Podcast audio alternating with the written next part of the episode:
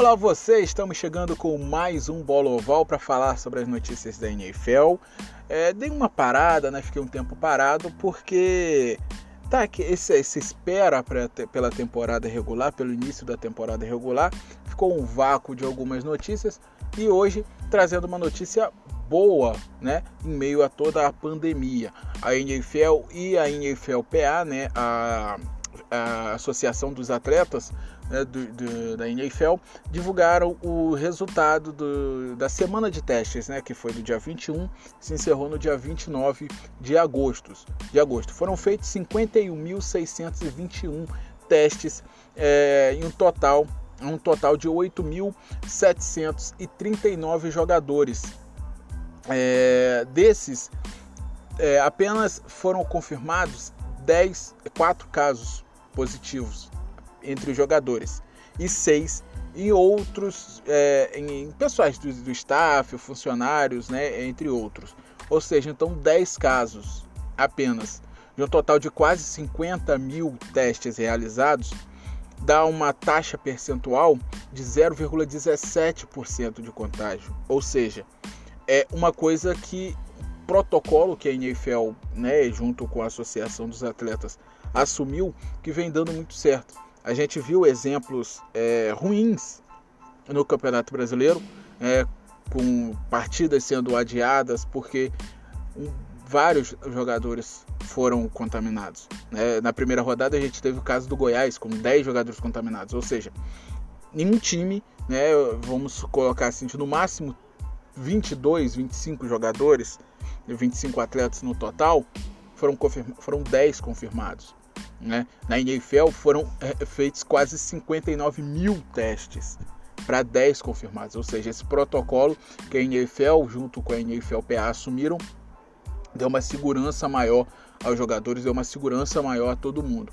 Né? E com essa taxa tão baixa, é, os protocolos foram atualizados e a liga é, resolveu encurtar a janela de tempo para esperar para obter os resultados do segundo teste, para poder identificar se foi se teve algum falso positivo ou confirmar algum positivo e abordar de forma eficiente, eficiente para que não venha contagiar, né, outras pessoas e, e, e outros jogadores, né? A gente está na fase final de training camp, é, já para iniciar a temporada, então re, é, é, diminuir essa janela é melhor para poder, é, quando iniciar a temporada, então, quando iniciar os jogos, né, é, é, não passar de um jogador de uma equipe para outra equipe, né, para poder conter ainda mais ficar com esse, esse espaço bem reduzido de contágio né, se possível até anular. O, o presidente da, da, do sindicato dos jogadores e o center dos, do, do,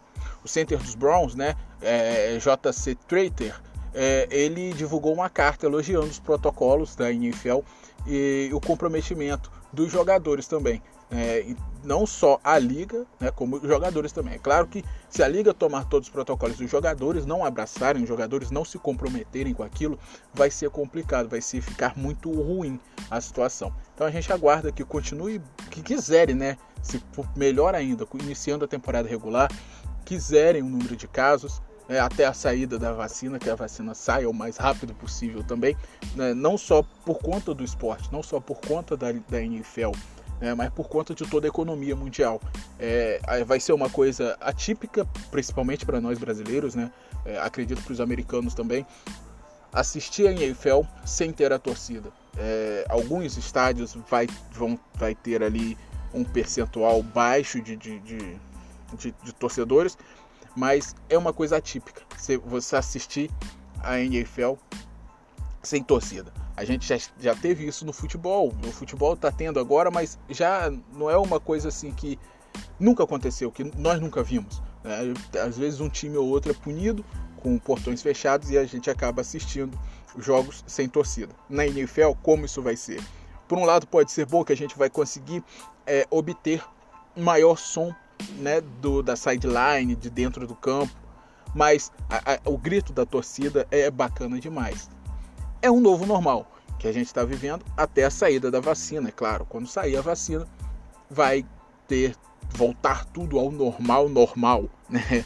Podemos dizer assim. Então vamos aguardar e torcer para que quando a temporada é, começar não tenhamos mais casos positivos, que os times, jogadores respeitem ainda mais né, a bolha e que essa nova, esse novo protocolo que a NFL e a NFLPA assumiram que seja é, para melhorar, né, para melhora né, é, do, do, do, procedimento da liga.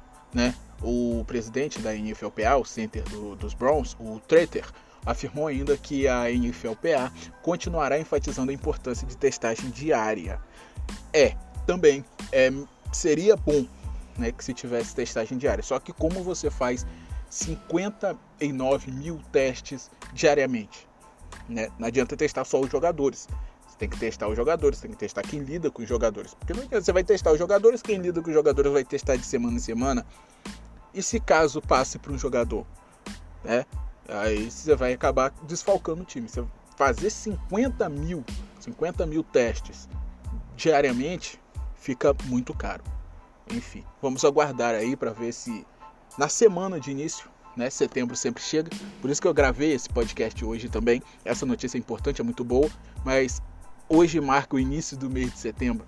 Daqui a nove dias inicia a temporada regular da NFL para nossa alegria, né?